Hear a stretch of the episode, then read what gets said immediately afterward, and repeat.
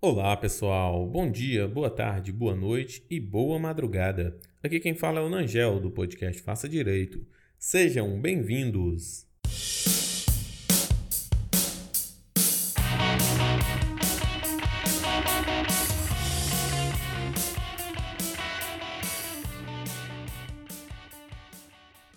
Então, pessoal, hoje nós vamos falar sobre as escusas absolutórias previstas no artigo 181 do Código Penal. Gente, o artigo 181 do Código Penal estabelece o seguinte: é isento de pena quem comete qualquer dos crimes previstos neste título em prejuízo 1. Um, do cônjuge na constância da sociedade conjugal e 2. de ascendente ou descendente, seja o parentesco legítimo ou ilegítimo, seja civil ou natural. Pessoal, olha só. O artigo 181 do Código Penal estabelece o que a gente chama de escusa absolutória.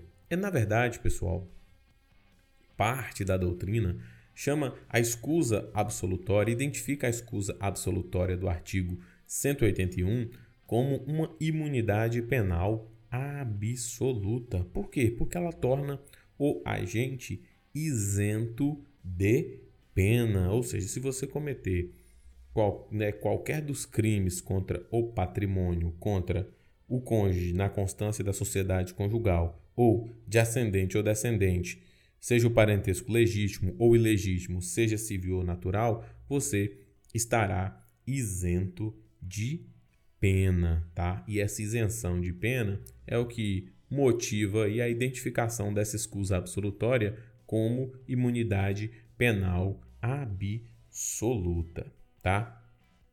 Ah, professor, mas você falou aí que é, é, essa imunidade é absoluta e se aplica contra os crimes contra o patrimônio. Mas se aplica a todos os crimes mesmo? E aí, pessoal, é importante a gente ter em mente a redação também do artigo 183 do Código Penal. Por quê? Claro, pessoal, alguns dos crimes contra o patrimônio, né, como a gente sabe, são crimes realmente muito graves que, em muitas oportunidades, não atingem só o patrimônio das, das pessoas, né? não atingem só o patrimônio da vítima, e sim eh, também a sua liberdade, a sua integridade física. Por isso, o 183 exclui da regra da imunidade do artigo 181 alguns crimes. Vejam só, não se aplica o disposto nos dois artigos anteriores. 1. Um, se o crime é de roubo ou de extorsão, ou, em geral, quando haja emprego de grave ameaça ou violência à pessoa. 2.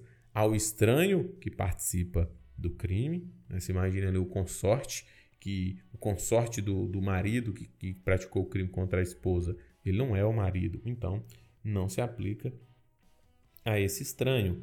E três, se o crime é praticado contra pessoa com idade igual ou superior a 60 anos, ok? Então, pessoal, apesar do código prever a regra da imunidade penal absoluta para os crimes contra o patrimônio, em regra, essa imunidade não se aplica aos crimes havidos com violência, grave ameaça, ok? Não se aplica ao estranho que participa do crime, não se aplica ao roubo, não se aplica à extorsão e não se aplica quando o crime é cometido contra pessoa com idade igual ou superior a 60 anos. Pessoal, a regra do 181, ela é uma regra de imunidade penal absoluta. E a regra do artigo 182 é uma regra de imunidade penal relativa. Veja, artigo 182. Somente se procede mediante representação se o crime previsto neste título é cometido em prejuízo. Veja, aqui o agente não é mais isento de pena. Agora, ele continuará sujeito à pena, só que só será processado mediante representação do ofendido. Vamos lá. Inciso 1. Do cônjuge desquitado ou judicialmente separado. 2. De irmão legítimo ou ilegítimo. 3. De tio ou sobrinho com quem o agente coabita. Ok? Então, você imagina que um crime de furto é cometido de um irmão, né? um irmão comete o crime de furto contra o outro, ok?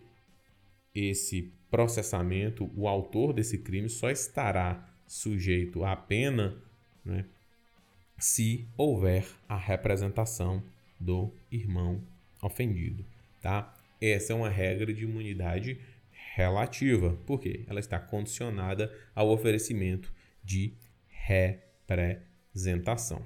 Então, para concluirmos o raciocínio, os artigos 181 e 182 do Código Penal estabelecem regras de imunidade penal absoluta, 181, e regra de imunidade penal relativa, o 182.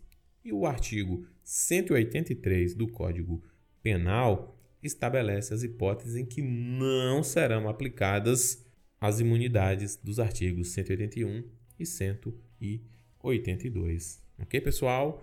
Valeu, um abraço.